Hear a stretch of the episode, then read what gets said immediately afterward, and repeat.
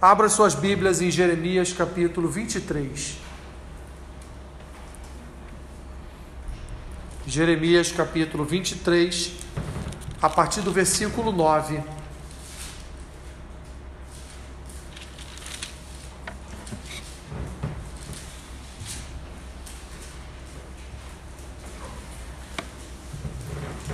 Jeremias 23, 9.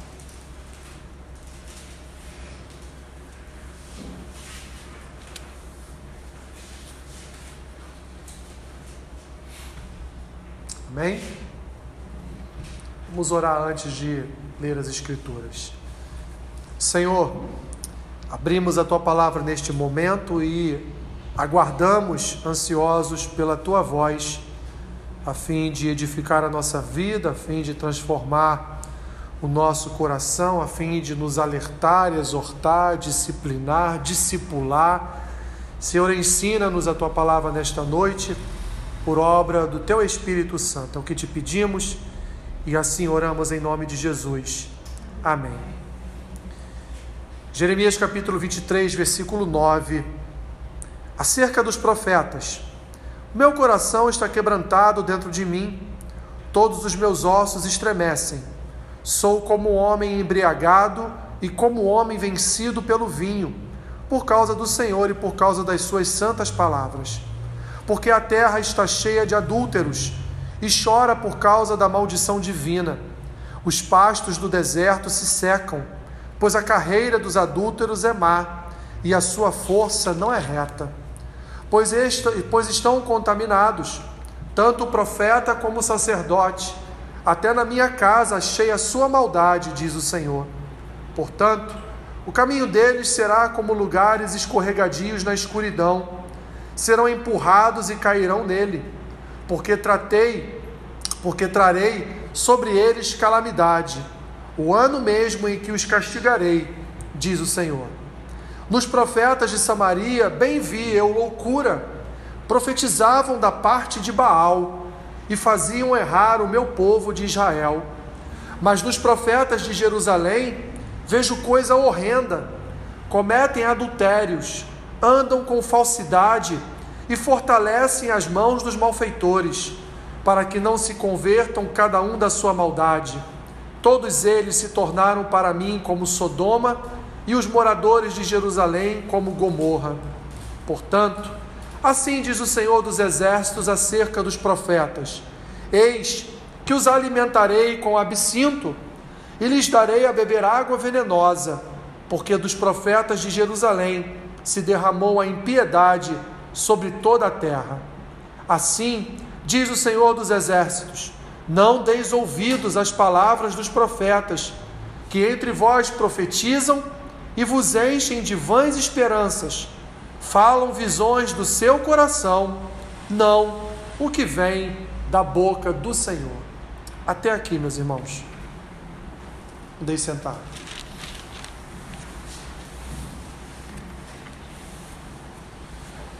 Jeremias, o jovem profeta do Senhor, separado do Senhor só para o exercício da profecia em Israel, ele traz, meus irmãos, uma profecia da parte do Senhor para a nação, dentro do contexto, dentro da, do contexto geral da sua profecia, mas em duas partes específicas ele vai falar dos pastores e dos profetas.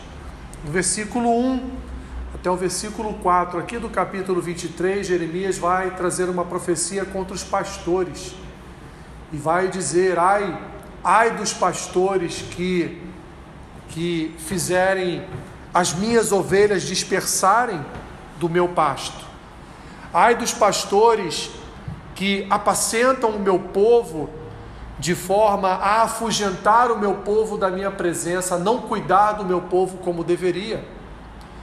E no segundo momento, meus irmãos, a partir do versículo 9, e não para no versículo que nós paramos, ele continua a sua profecia contra os profetas e sacerdotes. Jeremias então traz aqui uma palavra do Senhor dirigida aos profetas de Israel, profetas estes que naquele tempo é, haviam negligenciado o serviço na casa do Senhor, e estavam ali por causa das misturas sociais e culturais e também principalmente religiosas daquele tempo, estavam ali então é, fabricando para si imagens de escultura de Baal e ali então adorando e servindo a Baal. Existe ainda, meus irmãos, nas Escrituras, partes de textos proféticos onde o Espírito do Senhor entra pelo templo construído por Salomão e ele vê atrás de cada parede do templo construído por Salomão imagens desenhadas nas paredes do templo, imagens de deuses pagãos, incensos sendo ali acesos para deuses pagãos, sacerdotes e profetas dobrados de joelhos nos chãos, ali orando e intercedendo aos deuses pagãos, e tudo isso dentro da casa de Deus, tudo isso dentro do templo do Senhor. Tudo isso dentro daquela casa que Deus, através de Davi, que foi o arquiteto, executou uma obra magnífica através da vida de Salomão. Meus irmãos, na verdade é uma mensagem para sacerdotes e profetas da parte do Senhor, mas também é uma mensagem para o povo, porque a quem, meus irmãos, nós temos emprestado ou a quem nós estamos emprestando diariamente os nossos ouvidos. Alguns dizem que a visão, o olho, é uma porta de entrada para o mal, mas os ouvidos também são portas de entradas para, para o mal, porque aquilo que nós ouvimos pode e, via de regra, acaba por contaminar o nosso coração. O apóstolo Paulo vai dizer que não há problema nenhum em aqui palavras minhas, copiando as do apóstolo Paulo, não há problema nenhum em você é, observar todas as coisas, ler de tudo, estudar todas as coisas, não há problema nenhum em você se inteirar de uma forma geral naquilo que acontece na humanidade. Mas o problema, meus irmãos, que dentro de tudo que nós lemos, dentro de tudo que nós ouvimos, nós devemos, por regra bíblica, por princípio bíblico, reter aquilo que for bom, reter aquilo que for produtivo, reter no nosso coração aquilo que venha a nos edificar, e não aquilo, meus irmãos, que venha nos tirar do caminho do Senhor. E o que acontecia nesse tempo era exatamente isso, porque o povo há muito já não conhecia Deus, o povo há muito já não conhecia a palavra do Senhor, o povo há muito tempo já nem queria mais, na realidade, conhecer e, como dizem as Escrituras do Novo Testamento, prosseguir em conhecer ao Senhor. O povo não queria isso, o povo queria, meus irmãos, algo mastigado da parte dos sacerdotes e dos profetas. O povo queria uma palavra pronta, o povo queria um prato servido, o povo queria, na verdade, ouvir aquilo que viesse de encontro aos anseios do seu coração, o povo queria ouvir aquilo que era agradável aos seus ouvidos. E meus irmãos, o que mais existe desde os tempos de Jeremias, e aliás, muito antes dos tempos de Jeremias, são pessoas que falam aquilo que os nossos ouvidos querem ouvir.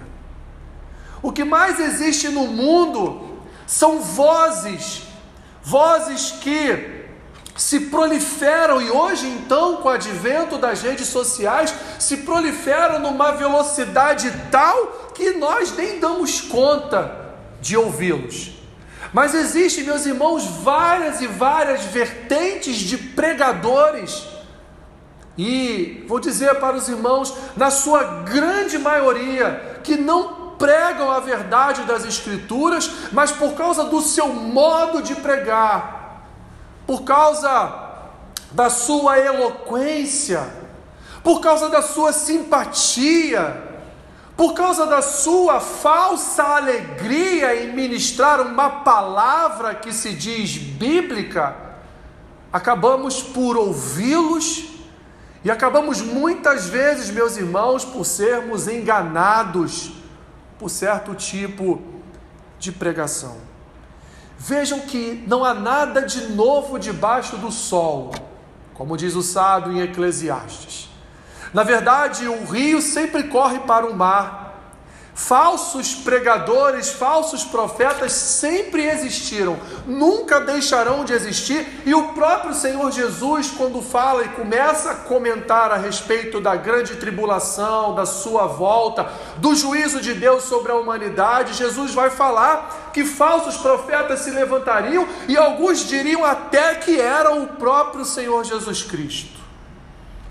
Há muitos anos atrás, eu nem lembro se eu já era casado ou não, mas eu estava na igreja, obviamente, porque eu lembro desse outdoor. Havia, é, foram distribuídos aqui na entrada de Nova Iguaçu alguns outdoors. Eu não vou lembrar o nome da peça, não, e graças a Deus por isso não vai fazer falta nenhuma. Espero que ele tenha se convertido. Mas um salvadorenho, um homem, um morador, um cristão, entre aspas, de El Salvador, veio ao Brasil ministrar a palavra e ele estava no outdoor bem claro: Eu sou, eu sou o Senhor Jesus. Se autoproclamando Jesus, dizendo que ele era o Cristo. E, evidentemente, com certeza, enganou a muitos.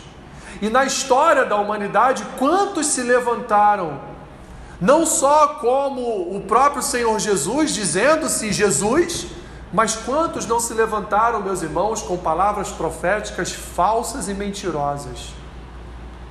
Uma das coisas mais cômicas que aconteceram no final de 2019 foi aquele monte de culto de final de ano, com aquele monte de profetada, onde pastores diziam que 2020 seria o ano da vitória, seria o ano de um Brasil rico, explodindo de prosperidade, que o povo de Deus não sofreria, e aí chega em março de 2020, o que 20, o que vem?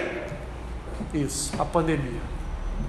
Nenhum desses homens profetizou ou falou ou teve uma visão a respeito de uma pandemia, e pandemia é a nível mundial, mas de uma epidemia aqui no nosso Brasil.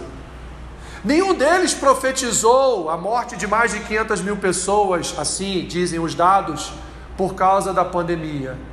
Nenhum deles.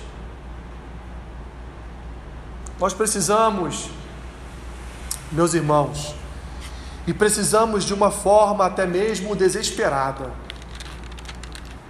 E só Deus pode nos ajudar quanto a isso. De reconhecer, de saber identificar a voz, a voz de um pregador das Escrituras e a voz de um pregador do seu coração. Subir num púlpito e fazer toda uma igreja chorar não é difícil. Não é, meus irmãos. Para quem então é inteligente, eloquente, carismático, é a coisa mais fácil que existe. Mas a função do pregador, a função de um pastor, não é fazer a igreja chorar. A função de um pastor, aliás, é chorar pela igreja todos os dias. A função do pastor é ser um farol, um farol que aponta aponta na direção de Cristo, um farol que aponta na direção da luz divina de Cristo, um farol que aponta na direção que a igreja deve seguir, que a igreja deve andar. Essa é a função de um pregador. É ensinar as escrituras, é falar aquilo que as escrituras falam e não falar aquilo que o coração dele diz. É muito mais fácil pregar aquilo que o meu coração diz do que pregar aquilo que Deus fala na Sua palavra. É muito mais fácil, meus irmãos.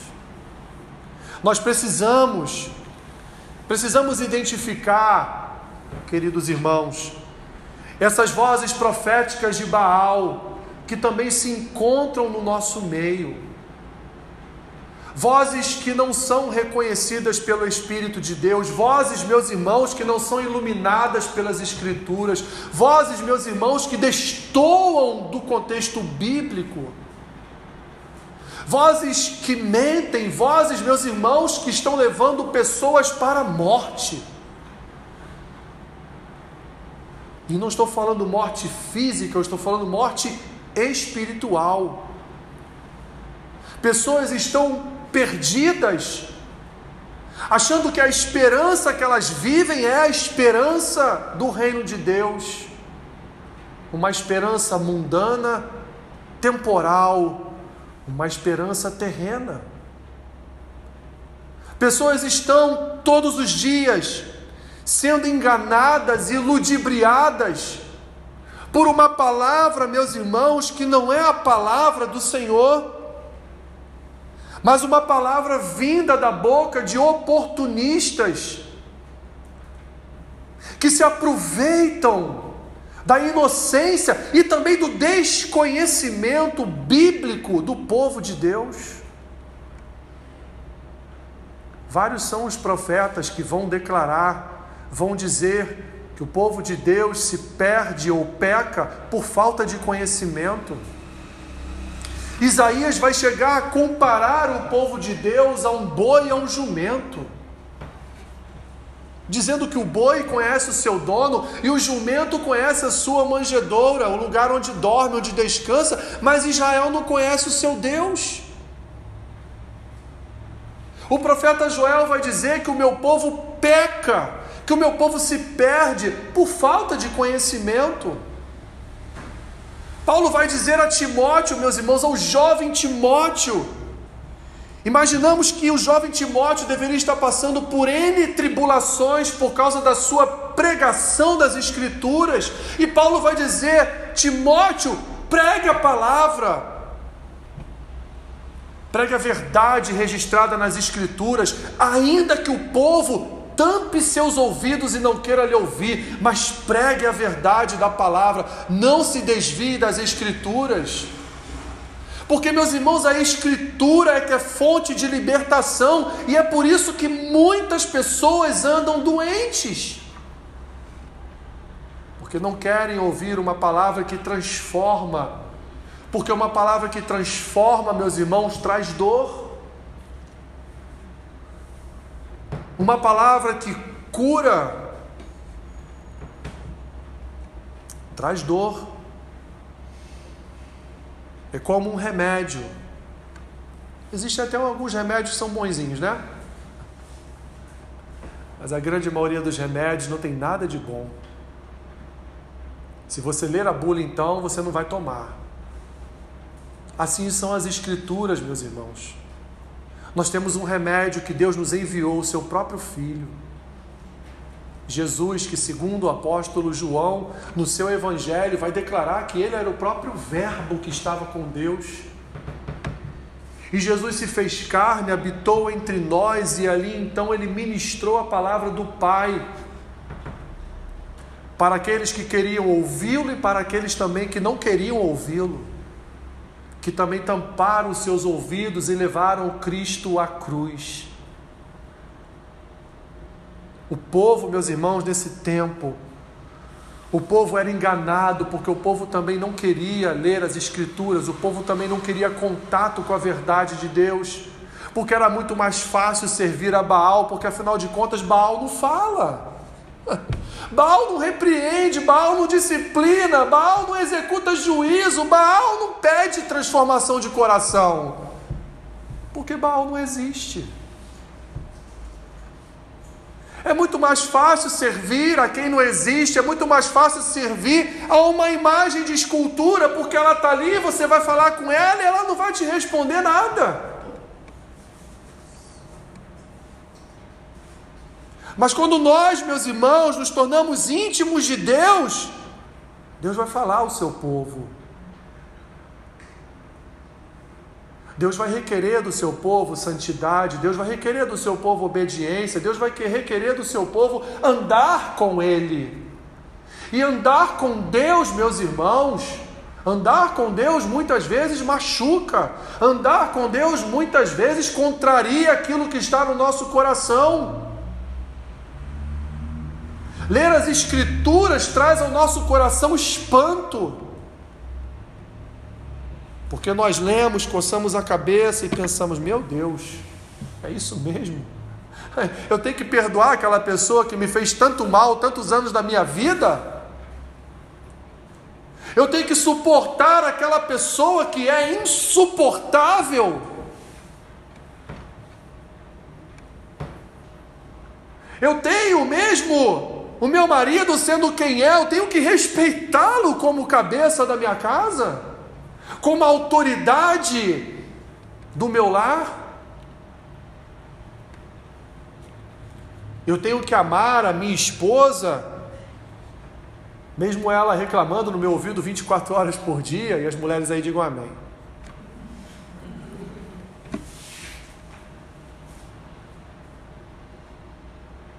Palavra de Deus, meus irmãos, ela ela nos transforma através da contrariedade. Porque ela contraria, contraria o que nosso coração quer.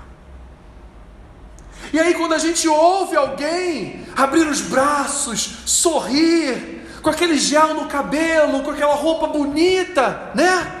Com aquele óculos da moda, falando para a gente: você é príncipe, princesa do Senhor. Onde está isso nas Escrituras? Quem falou isso?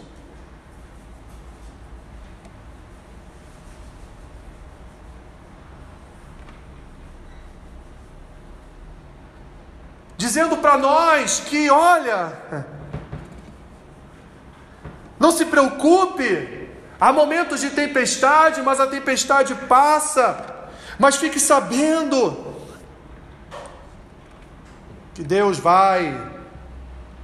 E aí começa a pontuar, pontuar, pontuar, e as pessoas estão ali, às vezes passam anos sofrendo e elas nunca veem isso chegar, porque elas estão ali acreditando, meus irmãos, numa falsa palavra. Deus vai continuar a falar a esses profetas aqui. Deus vai dizer aqui, através de Jeremias, esses homens falam dos seus sonhos, falam que aquilo que eles sonham são os meus sonhos, mas eles falam dos sonhos do coração deles e não dos meus sonhos.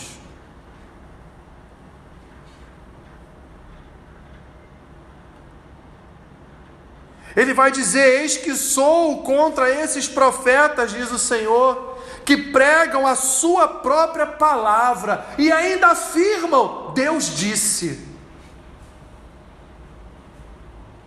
Quando Deus está em silêncio, Deus vai continuar dizendo aqui, meus irmãos, eis que eu sou contra os que profetizam sonhos mentirosos, diz o Senhor, e ainda os contam.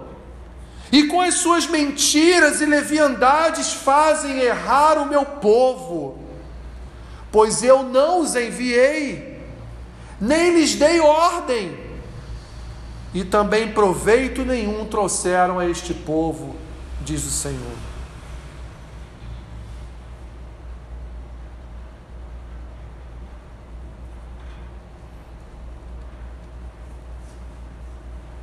Meus irmãos, os nossos ouvidos precisam estar treinados pela palavra de Deus.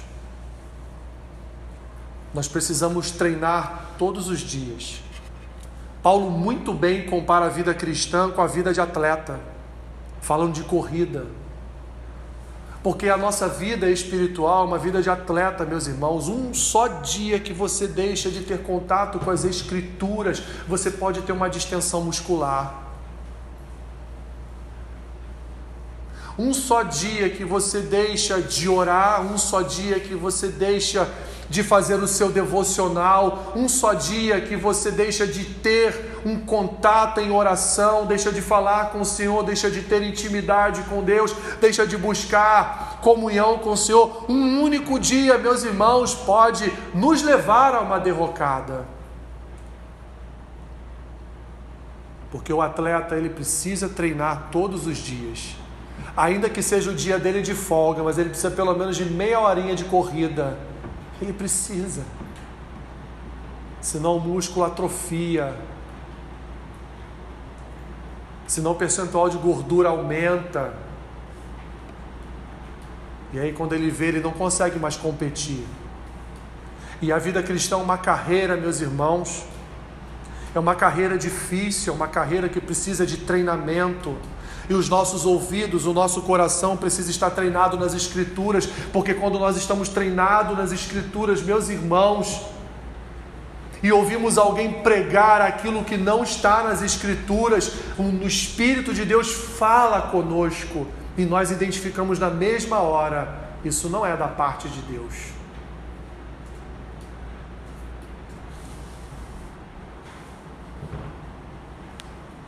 Mas infelizmente, infelizmente, meus irmãos, essa nossa natureza adâmica, muitas vezes, aliás, muitas não, todas as vezes, quer nos levar para longe da natureza de Cristo. Por isso, meus irmãos, nessa noite eu quero quero deixar aqui uma mensagem uma mensagem para o seu coração no sentido de que prestem atenção no que vocês andam ouvindo. Preste atenção nos vídeos que estão assistindo. Preste atenção nas profetadas. Quantas vezes aparece alguém, meus irmãos, dizendo: Olha, amanhã Amanhã é o dia que o Senhor me diz e manda dizer ao povo: tranquem-se nas suas casas, e se alguém bater na porta, não abre, não, porque vai haver juízo na humanidade. Já ouviram essa profecia alguns meses atrás aí? Ouviram, sei que ouviram. Eu recebi também pelo WhatsApp. E quantos foram, meus irmãos, os crentes que mandaram mensagens para mim perguntando, pastor, isso é verdade? E deu vontade nem de responder nem de responder. Porque onde isso está nas Escrituras? Aonde ouviram isso? Aonde viram isso na palavra de Deus? E assim ocasiona-se todo um terror no meio cristão.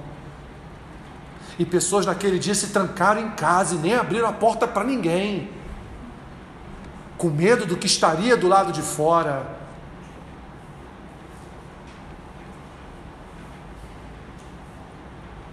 E por aí vão coisas piores. Muito piores.